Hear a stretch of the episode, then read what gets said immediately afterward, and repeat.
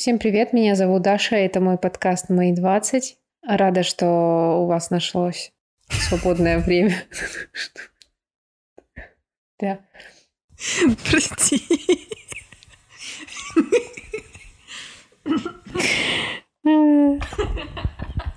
Прости, прости, прости. Все, все. Я даже не знаю, есть ли смысл сейчас заново. Мне кажется, лучше продолжать. Да просто продолжай, давай, потом повеселимся. Да. Итак, э, возвращаясь к теме, это мой подкаст «Мои 20». Цель данного подкаста — поддержать всех ребят, которые, по сути, находятся в самом одном из самых важных этапов нашей жизни. Это становление, понимание более-менее, чего ты хочешь от жизни. Этап попыток, ошибок, восстановлений. И, в принципе, в своем подкасте я зову к себе в гости, можно так сказать, очень разных интересных ребят, которые проживают достаточно яркий путь. Я считаю, что каждый путь в какой-то степени действительно важный для жизни других людей, так как все мы, по сути, в какой-то степени взаимосвязаны.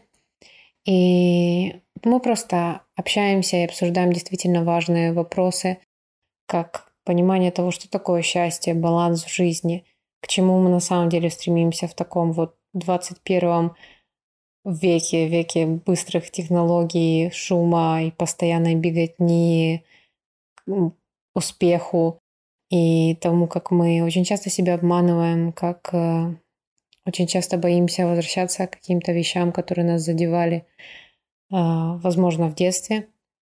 И о том, как мы с этим боремся и как мы через это проходим.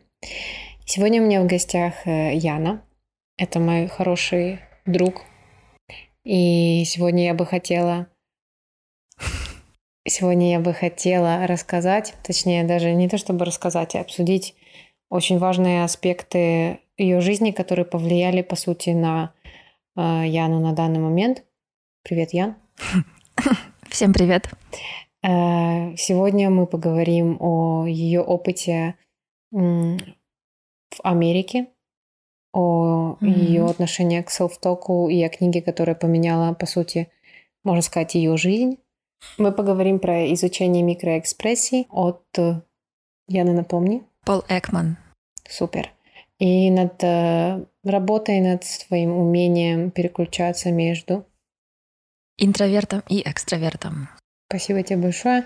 Я думаю, в принципе, мы можем начать с одного из самых важных этапов в твоей жизни, вот твоего полета в Америку. Но прежде всего, прежде всего, прежде всего, пожалуйста, напомни слушателям, дай пару слов о себе, о том, кто ты, что ты, сколько тебе лет. Окей. Okay.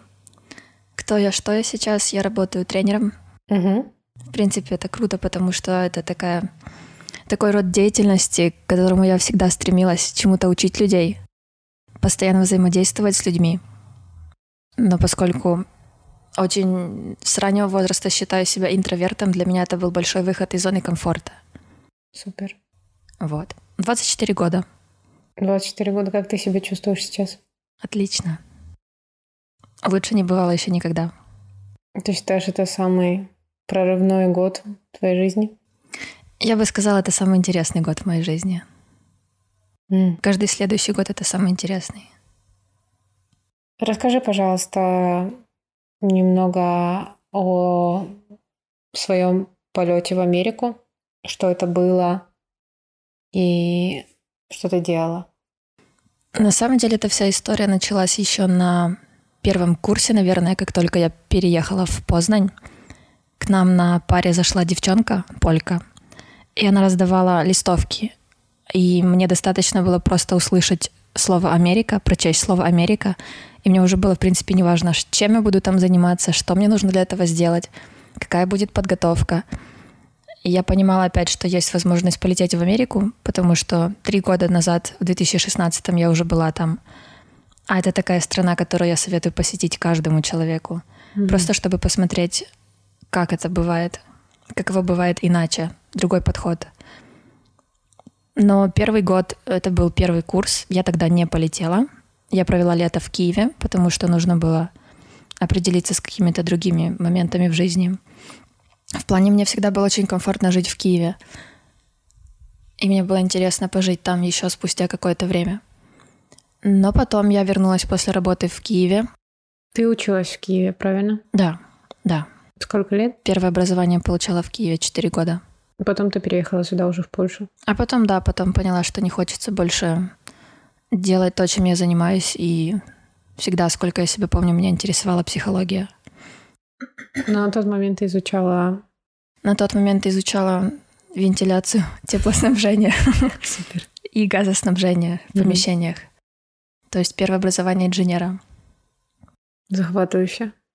Ну, Как тебе был тот момент, когда ты поняла, что это не твое? Или ты все время понимала, что это не твое? Все упорные года обучения. наверное, я попала в Киев не с целью стать инженером, а просто чтобы не оставаться на одном месте. Чтобы не учиться в Житомире, где я родилась. Мгм. Потому что для меня это представлялось как, как клетка. Не потому, что я не люблю Житомир, это очень крутой город. Но университет, в котором альтернатива Киеву, это был университет, который находится в трех остановках от дома. Для меня это звучало просто очень грустно. Да, согласна.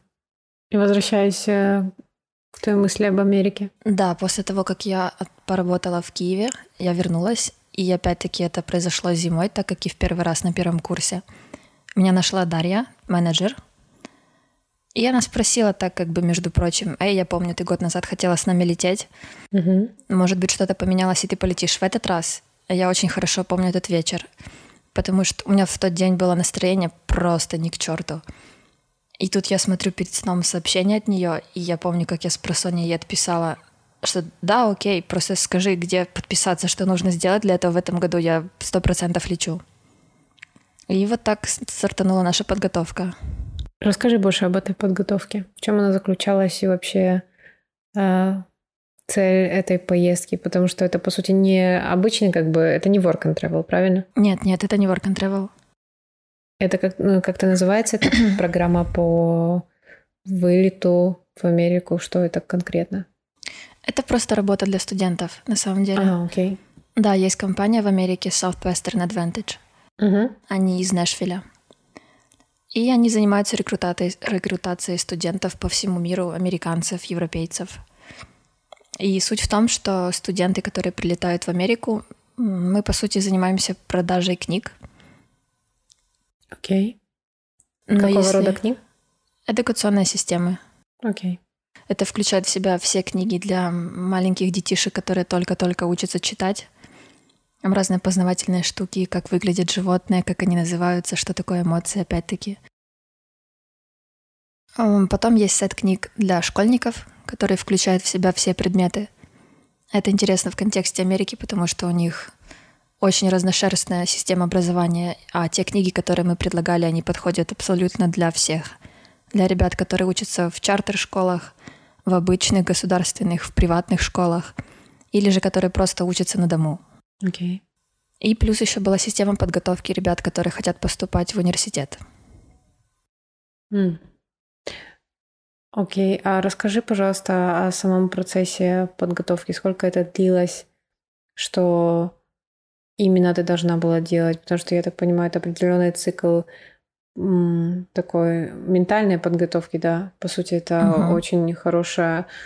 м, Очень хорошее понимание того, что это отличный выход из э, зоны комфорта. То есть ты, по сути, летишь в другую страну продавать книги, стучаться в дома людей, которых ты не знаешь, и э, за определенное количество времени рассказывать о том, я не знаю, это как бы это секрет, рассказывать о том, сколько у вас было времени на то, чтобы, по сути, сделать презентацию этой книги. Нет, я думаю, это что-то такое, что применяется везде и всегда.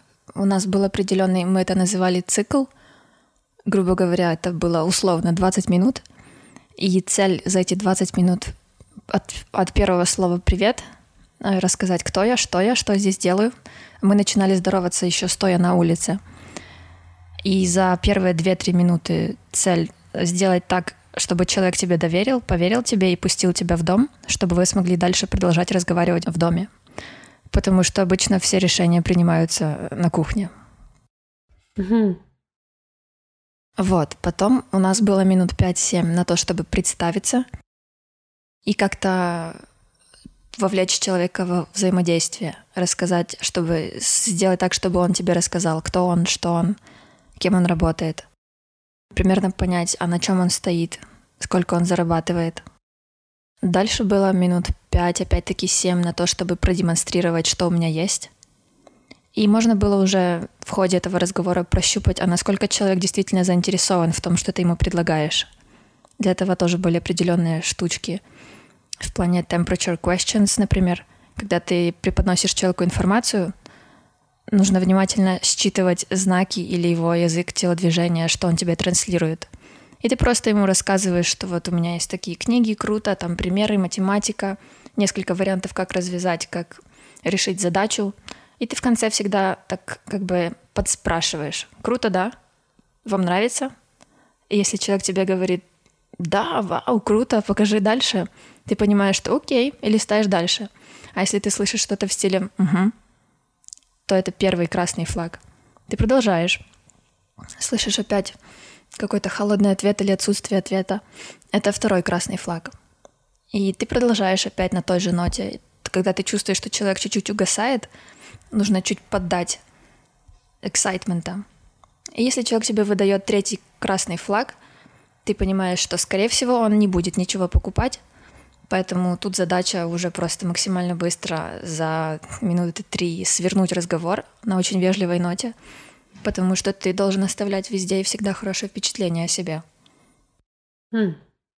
Интересно. Как ты думаешь, такие случаи... Ну, по сути, я считаю, что продажа книг — это отличная... Школа жизни.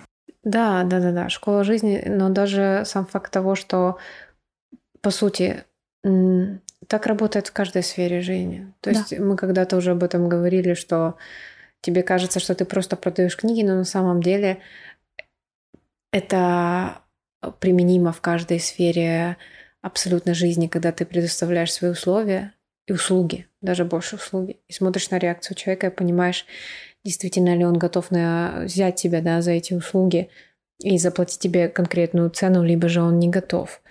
И это супер. А расскажи больше о том, как ты делала селфи с okay. разными ребятами. Окей, okay, для okay. да, для поездки.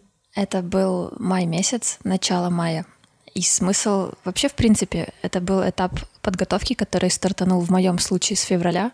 У нас были случаи, когда люди начинали готовиться с ноября. Или кто-то же просто присоединился к программе, например, в апреле. И, соответственно, подготовка выглядела для всех по-разному. У меня было месяца 3-4 такой.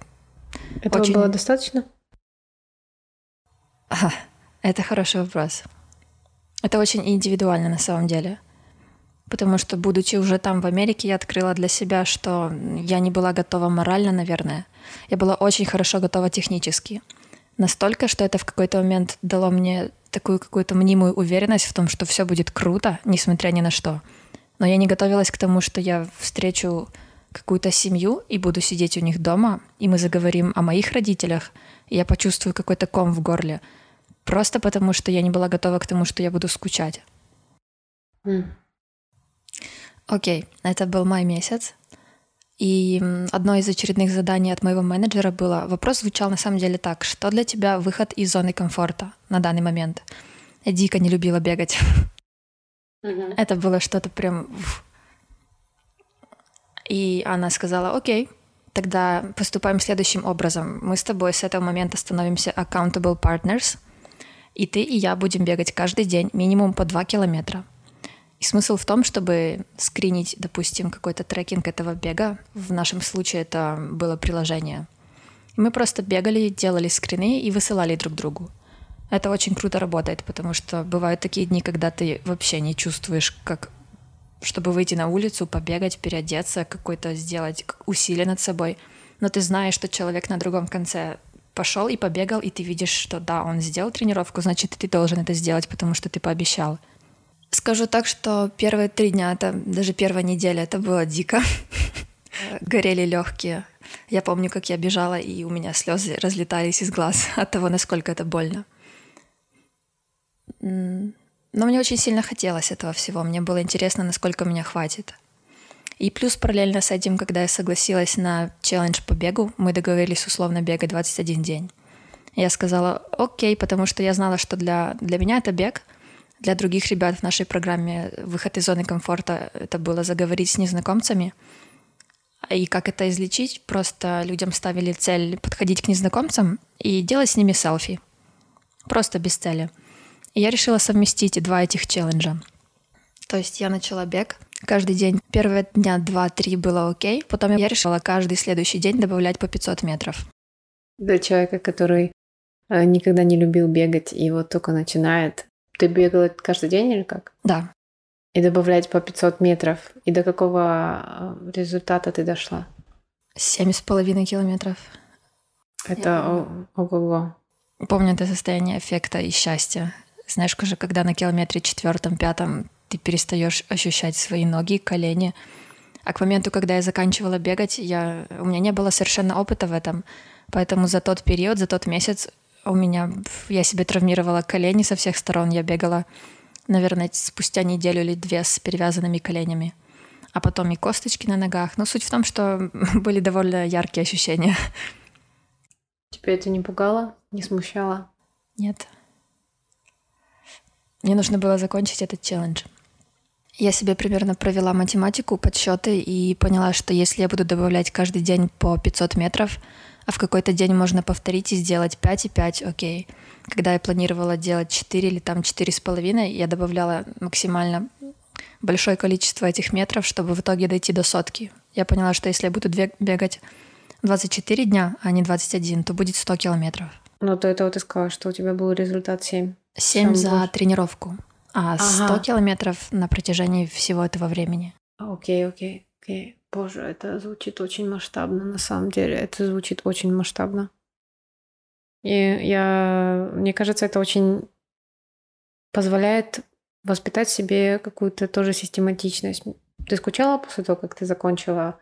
По сути, это была хорошая подготовка и понимание того, что иногда даже вещи, которые ты не умеешь, либо не любишь, ты можешь их полюбить. Знаешь, либо ты можешь суметь это сделать. И это можно поменять. Это не то, с чем ты там, знаешь, к примеру, рождаешься и говорю, я вот не люблю бегать, или я вот не люблю э, ездить на велосипеде, или не умею, а потом просто берешь это и делаешь, и понимаешь, что на самом деле можно что-то полюбить, если очень сильно захотеть. Это очень интересно.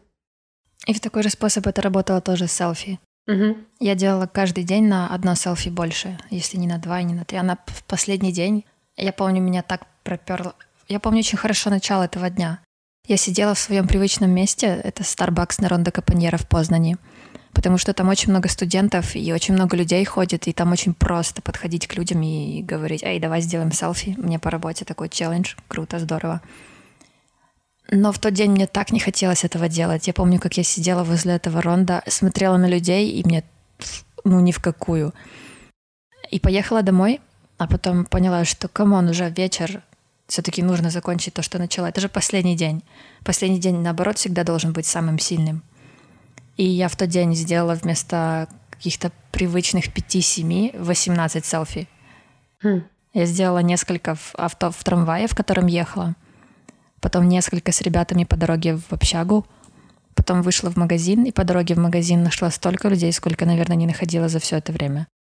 Расскажи о своем самом интересном и, возможно, самом странном селфи. Такое самое, самое захватывающее и самое странное.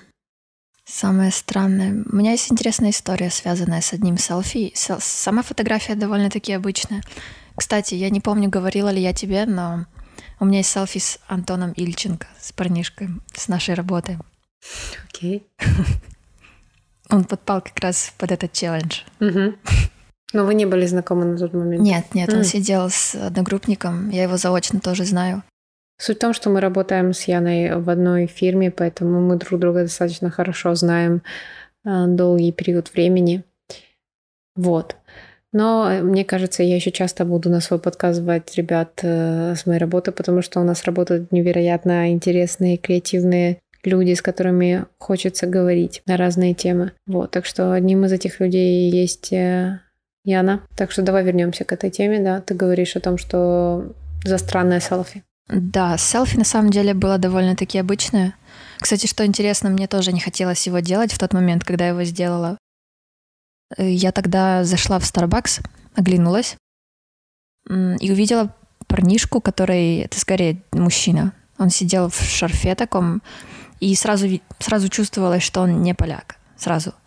Mm-hmm. И я еще слышала английскую речь, акцент. Я к нему подхожу, говорю, привет, Яна, хочу сделать с тобой селфи.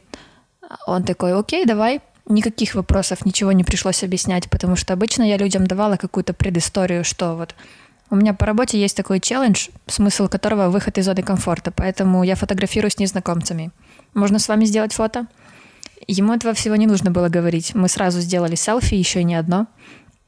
И он сказал, да, окей, давай попьем кофе. И мне не хотелось тогда общаться особо с людьми, но он был такой открытый, и мне показалось, что, блин, это хорошая возможность рассказать ему сейчас все, что мне хочется, потому что мы с ним никогда больше не увидимся. Угу. И мы сели тогда пить этот кофе.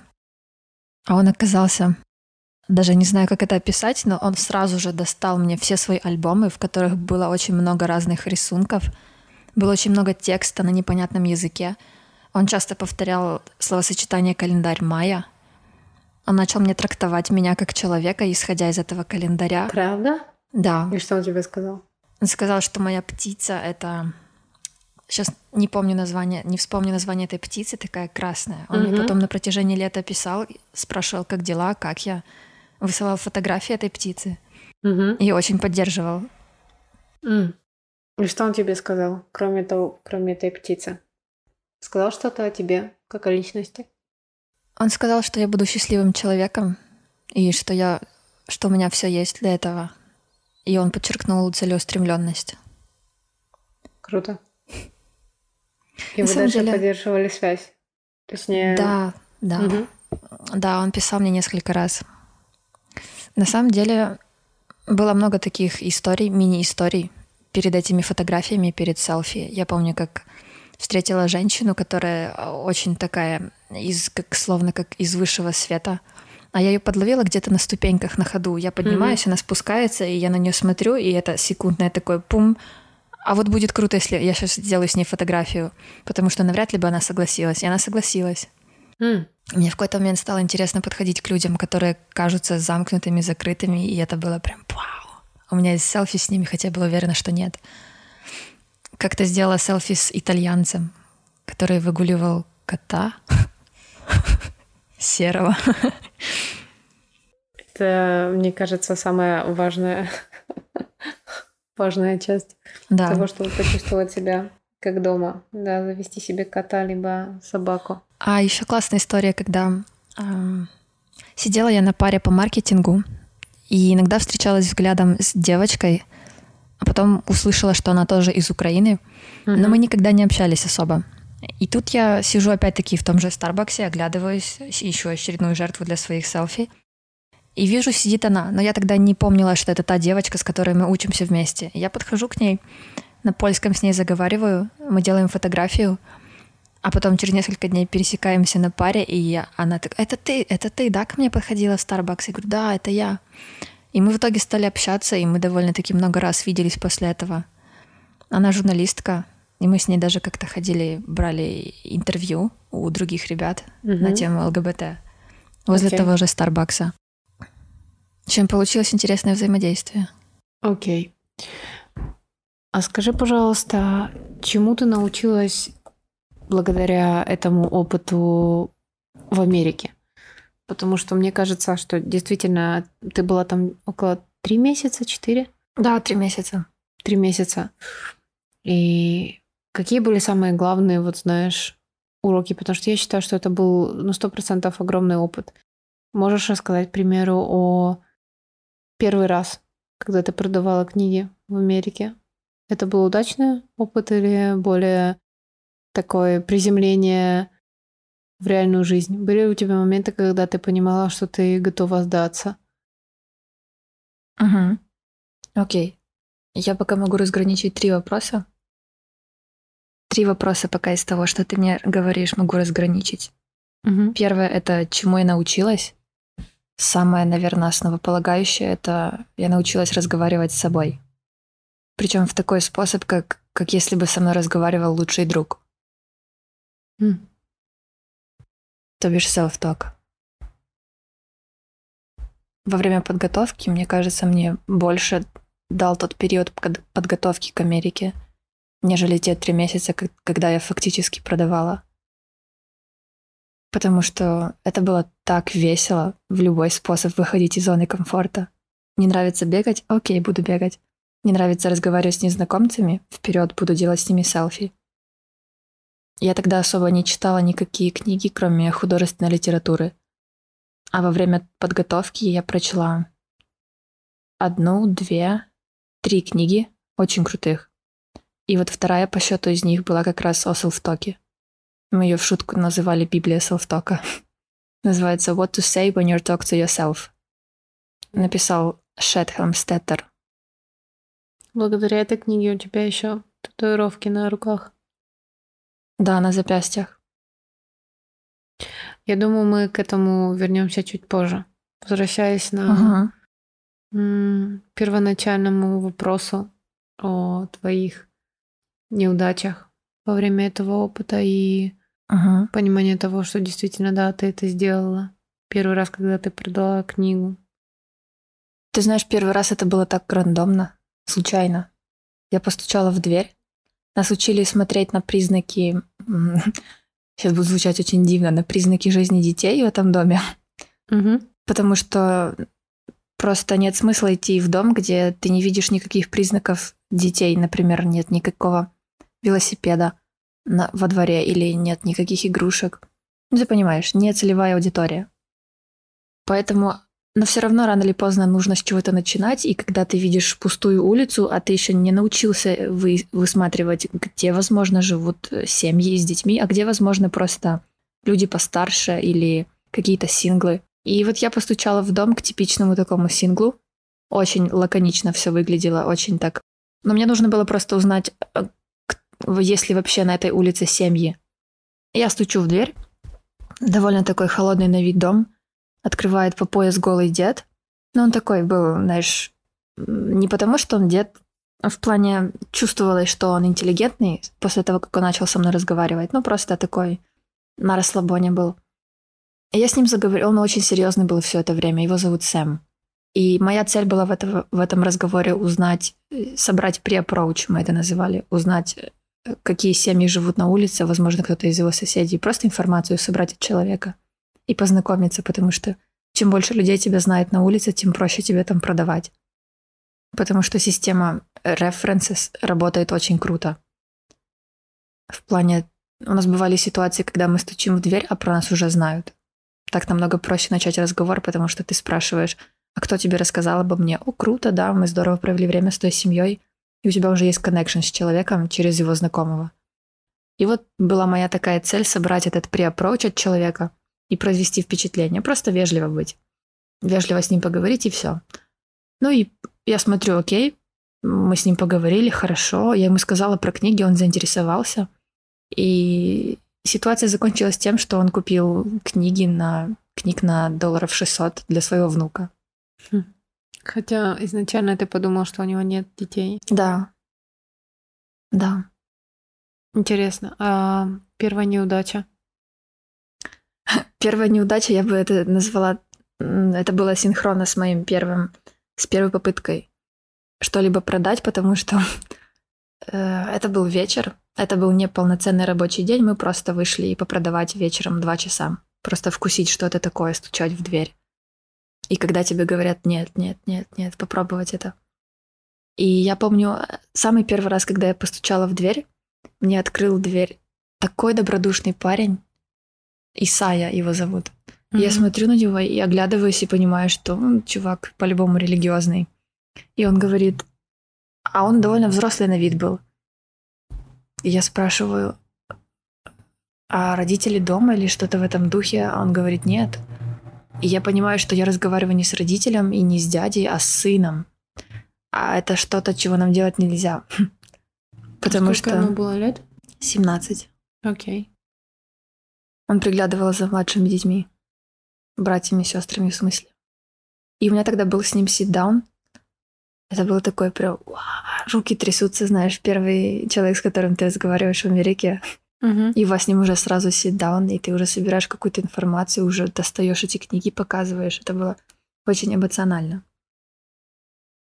Но я тогда технически сделала то, чего делать нельзя. Потому что когда нам открывали дверь дети, неважно какого они возраста, нам нужно было просто вежливо попрощаться. И если дети взрослые, можно задать еще пару вопросов, узнать, а когда будут родители, и вернуться и разговаривать только с родителями. Почему? Потому что в Америке очень строгие взгляды относительно sexual harassment и в принципе они очень-очень внимательны ко всему, что касается детей. У меня были ситуации, когда на меня вызывали полицию несколько раз. Просто потому, что я спрашиваю, а не живут ли там семьи с детьми? Некоторые люди кричали мне вдогонку, что я знаю, чем ты тут занимаешься, ты крадешь детей, уходи отсюда. М, Окей. Меня сравнивали с Тедом Банди. Про меня писали заметки на Фейсбуке. Что? Если вы увидите девочку в э, голубой футболке с рюкзаком, не открывайте, и она крадет детей. То есть, разговаривая с детьми, но не с родителями, это что-то, чего мы старались избегать. Но у меня был первый седан с 17-летним Исаей. И он согласился, он купил? Не, он не купил, он был просто старшим братом. Я помню, тогда даже не вернулась в итоге на эту улицу никогда. Это было что-то такое, как разминка. За что ты благодарна этому опыту? Чему он тебя научил? Он меня познакомил с собой. Потому что когда ты один на один сам с собой, а специфика работы предполагала, что мы так и проводили дни. Мы разъезжались с утра, в 8 в 9 мы уже стартовали, в моем случае это был велосипед. Мы разъезжались каждый на свою территорию, в каждый в свой городок, допустим, и минимум от 10 до 12 часов мы работали. И когда ты один, и ты понимаешь, что вокруг никого даже в том же городе, и у тебя есть только ты, и все. И только от тебя зависит, продашь ты что-то или нет. Пойдешь ты что-то делать или нет. Ты можешь спрятаться где-то и просто ни- ничего не делать целый день. А можешь идти и работать, и у тебя будет пять клиентов в день. У тебя был момент, когда ты хотела вернуться? Да, Ты этого не сделала? нет. Потому что когда я почувствовала, что уже это возвращение домой за секунду, вот-вот, и сейчас я уже на следующий день могу быть в самолете и лететь домой, у меня случился какой-то mindfuck. Как так? Я ведь... Я же не могу так с собой поступить. Я же сюда прилетела зачем-то. А зачем ты прилетела? Наверное, стать увереннее, чтобы стать увереннее. Мне было не, не важно, сколько я заработаю, и смысл был не в деньгах. Просто чтобы найтись. Я понимала, что это будет классная школа. Потому Мгм, что мгм. меня там никто никогда не страховал и не подстраховал бы. И не на кого рассчитывать, потому что каждый думает о том, как... как... Помочь себе? Да, да. Это очень жизненно на самом деле. Иногда, мне кажется, максимально максимальное погружение в этот комфорт, точнее, ощущение того, что тебе страшно, оно иногда настолько велико, что ты можешь просто не выходить из своей комнаты никогда. Просто потому, что ты понимаешь, что тебе настолько страшно. И люди иногда так живут, знаешь, годами, просто не выходя, к примеру, из комнаты, из квартиры, из города, из страны, с континента и вообще. Я считаю, что люди, которые идут на какие-то такие опыты, это мега просто прыжок из зоны комфорта. Нужно быть себе максимально благодарной и вообще должна быть огромная гордость насчет того, что ты это сделала, потому что очень многие люди просто мечтают о, о том, чтобы куда-то поехать, но ничего при этом не делают. Одно дело говорить, другое дело сделать. Поэтому это прекрасно. Расскажи больше о том, как ты, по сути, развивала в себе эти качества экстраверта, потому что ты говоришь, что ты всегда была угу. интровертом. Да. Расскажи об этом. Это очень интересный микс на самом деле, потому что я всегда была тепличным ребенком, который никогда особо не высказывает свою позицию, хотя у меня всегда была твердая, четкая позиция и взгляды на определенные вещи. У меня просто не было нужды никогда делиться этим ни с кем. Мне было комфортно с самой собой. У меня был ряд друзей, которых можно пересчитать на пальцах одной руки. Кстати, со многими из них, с большей частью из них я до сих пор дружу, то есть они стали такими друзьями на всю жизнь. Mm-hmm. И мне было очень комфортно в этом моем таком коконе. И никогда не хотелось ничего большего. Но в одно время с этим, в одно и то же время с этим во мне развивалась любовь к психологии, к людям. Мне стало интересно понимать, а почему люди принимают те решения, а не иные, а что ими движет, почему у меня такие мысли, а не другие, в чем разница, что на это влияет. И ответы на это все я нашла в своем увлечении психологией.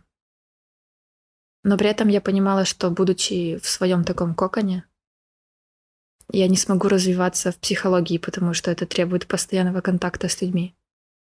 А чтобы взаимодействовать успешно с людьми, нужно приобрести определенные черты, которые не всегда свойственны, например, интроверту. Угу. Умение просто шутить, веселиться со всеми вокруг. Угу. Понимать, что смешно людям, что уместно людям, как разговаривать так, чтобы человеку не было дискомфортно, как создавать комфорт в общении с человеком, какие темы стоит поднимать, а о каких темах просто стоит напрочь забыть, как, реагировать на то, что тебе люди говорят, в такой способ, чтобы человеку хотелось рассказать еще больше. И не потому, что ты что-то выпытываешь и хочешь узнать, а просто чтобы понять, почему он так мыслит. Потому что чем больше ты собираешь информации о других людях, тем лучше ты понимаешь себя.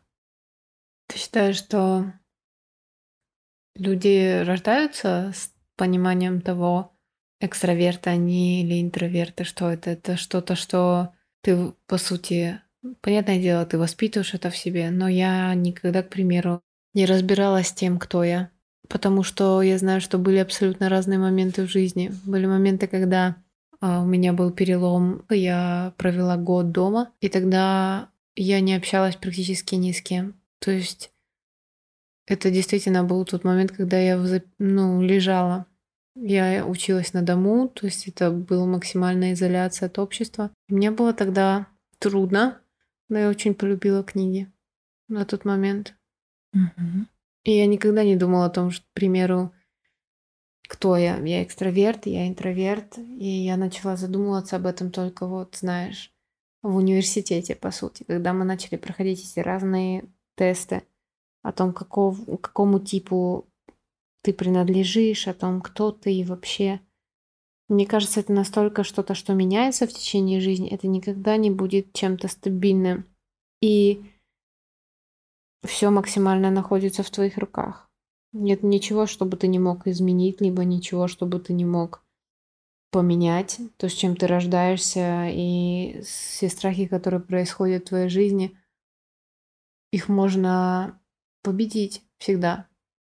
Неважно, боишься ты выступать перед людьми, либо боишься ли ты заговорить с кем-то на улице, всегда можно что-то придумать, если действительно очень большое желание и мотивация это сделать. Поэтому... Это правда. Все можно изменить. Всегда. Расскажи, пожалуйста, о своем интересе к микроэкспрессии. Микроэкспрессии. Угу. Расскажи, пожалуйста, побольше об этом. С какого периода это началось и вообще, что в себе несет это понятие? Конечно. Это был класс восьмой, девятый. Я наткнулась, мне попал в руки сериал, называется Lie to Me. Теория mm-hmm. лжи в русском варианте. И с тех пор у меня как-то осело в голове это имя Пол Экман, потому что потому что главный герой — это прототип самого Пола Экмана. Это человек, который создал собственную компанию э, для того, чтобы просто посредством чтения людей давать ответы на определенные вопросы. И это очень полезно в делах, например, государства, или у него тоже были какие-то личные кейсы. К нему приходили люди с вопросом «У меня огромное состояние, я хочу взять в жены девушку, которая бедная, и мне нужно знать, она правда меня любит или она любит мои деньги. Или на самом деле очень много сфер применения этим знаниям есть. Подожди, это было на реальных событиях? Я бы сказала, это такое полу fiction, fan fiction. Угу. То есть мы говорим о сериале сейчас конкретно? Да, да, да. Окей. И вот еще с тех пор у меня село это имя в голове. Потом я видела, мне попадались иногда его книжки на глаза, но я никогда не бралась их читать. И такой прям большой бум произошел в университете в Познане, когда я попала к одному очень интересному преподавателю, Малгожата Тадеуш Чесельчик. Она сама когда-то проходила в Калифорнии стажировку у Пола Экмана. Я помню, глядя на то, с какой она страстью рассказывает о применении этих знаний, мне захотелось снова копнуть глубже в эту тему и узнать, что это, как это работает, и почему. Почему такой человек, как она, может быть настолько в этом заинтересован и настолько всю себя отдавать этому. И тогда я взялась больше за теорию. Я к ней подошла с просьбой составить мне определенный список книг, с чего мне начать, а что, что является базой вообще в этой теме. И она мне посоветовала книгу Emotions Revealed. Это, наверное, такое самое основополагающее, что сделал Экман. Он описывает там эмоции как явление, как это работает. Он описывает, он вообще дает понять человеку, что эмоциями можно управлять на самом деле, если ты их осознаешь, если у тебя есть цель, если ты понимаешь, почему ты так реагируешь, а не иначе, сам процесс осознания этого дает тебе возможность это менять. Ты начинаешь посредством селф-тока работать над этим, разговаривать с собой, проговаривать себе какие-то моменты. Ты сам начинаешь себе помогать. Вот так, словно бы ты разговаривал с терапевтом. Просто осознавая, что, оказывается, есть эмоции, которые берут начало, допустим, из детства или из каких-то ситуаций, которые оставили в тебе определенные триггеры, которые включаются у тебя во взрослой жизни. Если ты осознаешь ядро этого всего, ты можешь потом это менять. И в последующих главах он описывает каждую из эмоций отдельно. Он определяет, он определил таких основных семь базисных эмоций. Какие именно? Или ты уже не вспомнишь? Можно попробовать. Наверняка есть счастье, есть грусть, есть злость, есть удивление, угу. есть страх, есть отвращение и есть седьмая. И есть, наверное, вот эта штука, что называется, я сказала, отвращение? Да. И есть погарда, контемп по-английски, а как по-русски будет?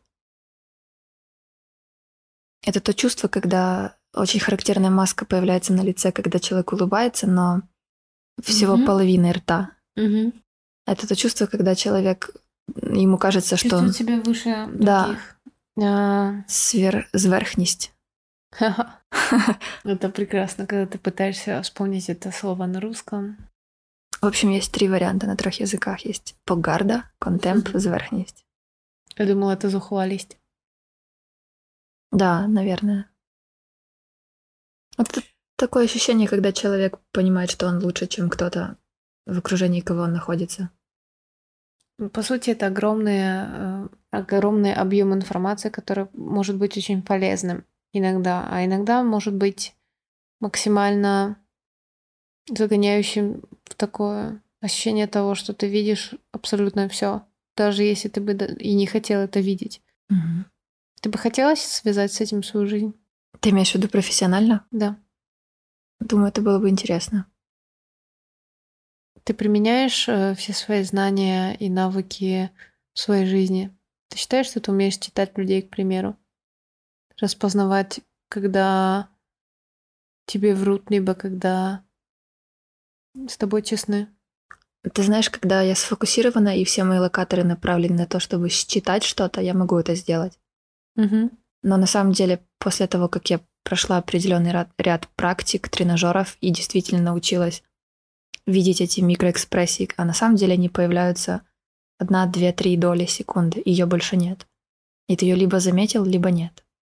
Угу. А потом вот есть эти первые несколько долей секунд, которые человек не осознает. А потом у него появляется та эмоция, которую он хочет тебе показать. И чтобы научиться выхватывать эти эмоции или движения, или жесты, нужна определенная практика. И Экман создал несколько тренажеров для этого. Подобно тому, как мы видели в сериале. Это выглядит как компьютер, лицо человека. Есть семь вариантов на выбор. Да. Показывается эмоция. Угу. Ты определяешь время, сколько тебе это показывается. И ты выбираешь, что была за микроэкспрессия. Угу. Вот, и научившись это делать, у меня потом ушло достаточно много времени, чтобы разучиться это делать по постоянно, научиться дистанцироваться. Но мне кажется, это очень много на самом деле сил Ты для того, знаешь, чтобы понять, э, чтобы все-таки уметь разграничить вот это вот. Это то же самое, как иногда, знаешь, уметь читать мысли. Вот как-то так. Это когда ты пытаешься максимально забить ватой все умы, да, людей, которые тебя окружают, потому что ты не хочешь этого знать до конца. Потому что, по сути, ты знаешь, что ты и так это узнаешь в любом случае. Ты знаешь, все очень зависит от, конте- от контекста всегда. Очень важно понимать, с кем ты разговариваешь, кто перед тобой. Очень важно очертить перед интеракцией какой-то с человеком, понять для себя, какие у тебя цели и какие у человека цели. И понять базовое состояние человека, чтобы избежать, знаешь, этих моментов, когда человеку холодно, а ты не обратил на это внимание, и ты трактуешь его сжатые руки как закрытость. Нет, ему просто холодно. Всегда очень все зависит от контекста. Угу. И что очень важно, это стоит обязательно упомянуть, что нужно уважать людей и их эмоции и чувства. И если ты что-то видишь, это не значит, что ты можешь оперировать этими знаниями, потому что человек тебе сам не сказал это в лицо. Ты просто это увидел. А расскажи, пожалуйста, о книге, которую ты так часто можешь упомянуть в течение нашего разговора и не только этого. Об этой прекрасной книге Селфтока. Вообще, в чем смысл? Есть ли строчки, которые ты запомнила из книги? Вот прям чтобы строчки. Либо же фразы, которые тебя поразили, либо которые поменяли в какой-то момент, знаешь, Мгм. Вот ты читаешь, читаешь, читаешь книгу, и в какой-то момент понимаешь, что ты что-то познал. И все. Я тебе их сейчас не процитирую, но я очень хорошо помню, что это были за фразы. М, Потому что сперва в этой книге автор дает немножко теории на тему, как работает мозг человека, как он впитывает информацию и как это в итоге влияет на нашу жизнь. Потом он рассказывает чуть больше о таком инструменте, как self-talk. И он немножко в этом плане стирает границы, потому что self-talk это не только то, что мы говорим себе, это также все то, что нас окружает. Это та музыка, которую мы слушаем, это те книги, которые мы читаем. Это все то, что мы впитали с материнским молоком от родителей, от наших друзей, потому что мы одна пятая от всего нашего окружения. Если нам говорить что-то плохое, то рано или поздно мы начнем в это верить. И ровно так же, если нас убеждать в том, что все хорошо, и мы классные, и мы вырастем с этой уверенностью. И я очень хорошо помню момент, когда после этого блока о селфтоке и как с точки зрения теории просто о селфтоке, он перешел к практике.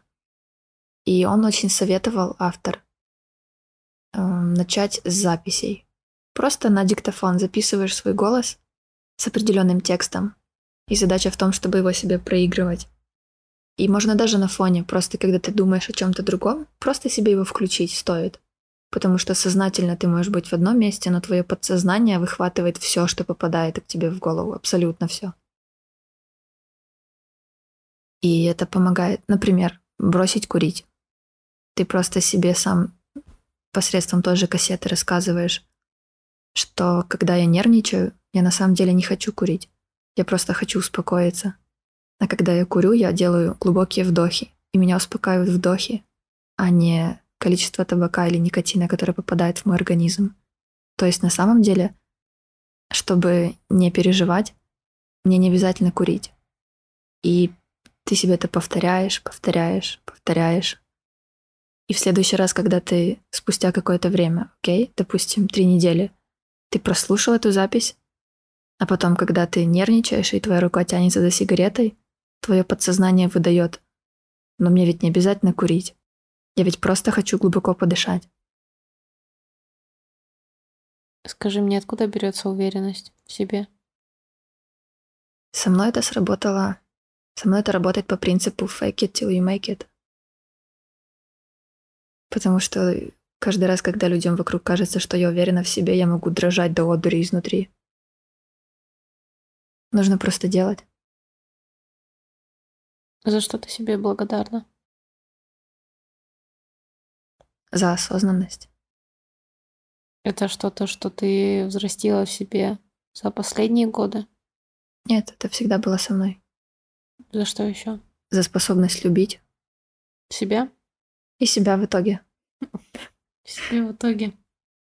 И себя в итоге. Что для тебя считается самым важным, приоритетным в жизни? Это реализовать себя как личность, построить семью или быть мега, возможно, каким-то свободным человеком, которым, который не принадлежит никакому континенту, нации, человеку. К чему ты стремишься? Чего ты хочешь? Ты знаешь, ты когда мне это все говоришь, и мне кажется, что в конце сейчас будет какой-то вопросительный знак у меня в голове перекати поле. Не потому, что у меня нет какого-то мнения или ответа на этот счет. Есть одна очень хорошая фраза в английском языке, и эта фраза — это часть той татуировки, которая связана с, э, с книгой, о которой мы говорим. Сейчас дай мне секунду сфокусироваться и ее сформулировать. Как там было? Past is a history, future is a mystery, and present is a gift. That's why it's called present. Present. Такая mm. игра слов, знаешь. Mm-hmm. И эта фраза очень дает понять, осознать, что нет смысла переживать о том, что было когда-то. Потому что все, что мы можем сделать с прошлым, это просто вынести урок. Если нам что-то не понравилось, научиться этого не повторять. А нет смысла думать о том, что будет потом, потому что мы сейчас творим наше будущее. В эту секунду. Сегодня. Ты жалеешь о чем-нибудь? Нет. Какой бы совет ты себе дала в 30? В 30. Какой бы я себе дала совет? Это пять лет. Пять У тебя, лет. кстати, было когда такое ощущение, что бляха, мне ведь скоро 25. А возможно, это половина моей жизни. Или, возможно, это... У тебя никогда не было мысли о том, что в 25 тебе нужно уже вот это и вот это построить, либо что-то уже создать, либо... Нет, не было никогда. Мне кажется, что это не так со мной тогда. У меня это работает реверс- реверсивно.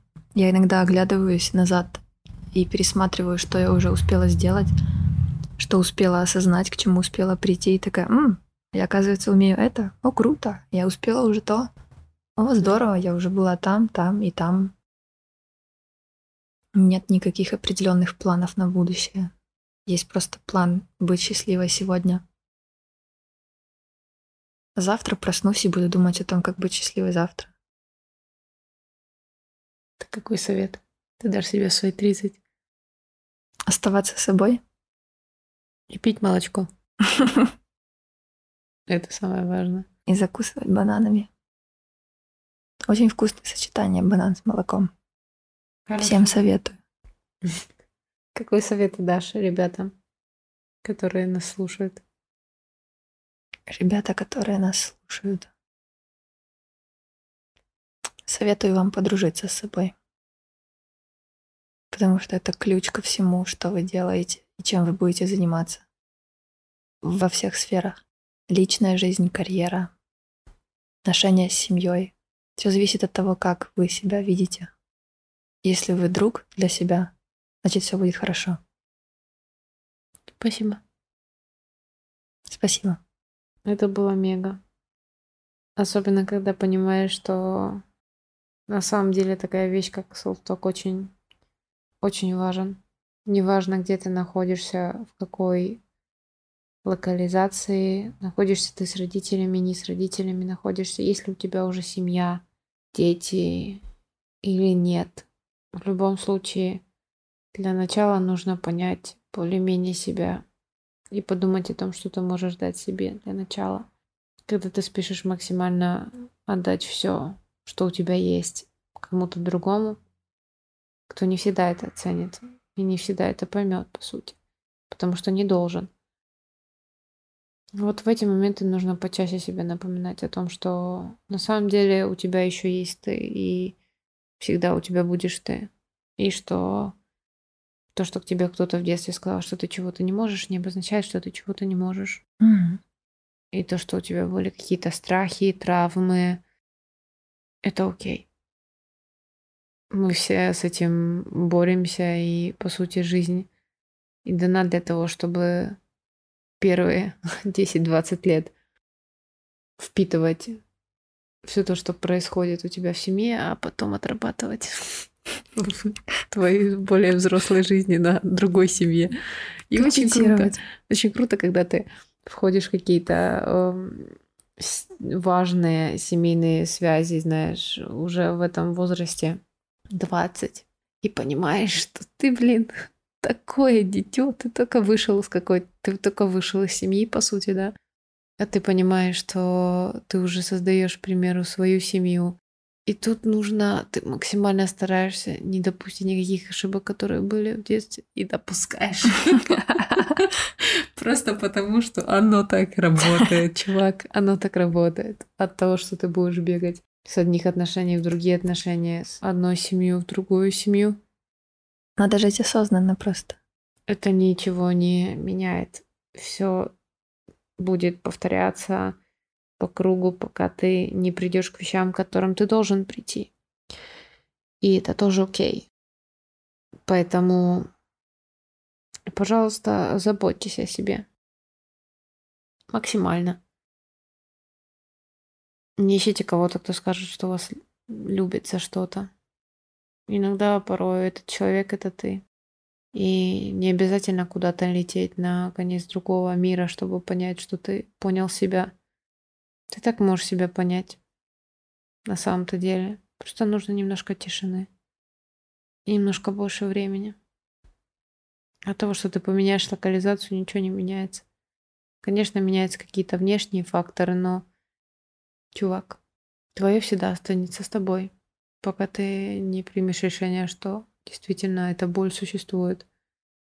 Ее нужно прочувствовать и жить по-другому, потому что жизнь для, на, дана для того, чтобы быть счастливым, а не для того, чтобы страдать. Неважно, какие ситуации в жизни у тебя бы не происходили.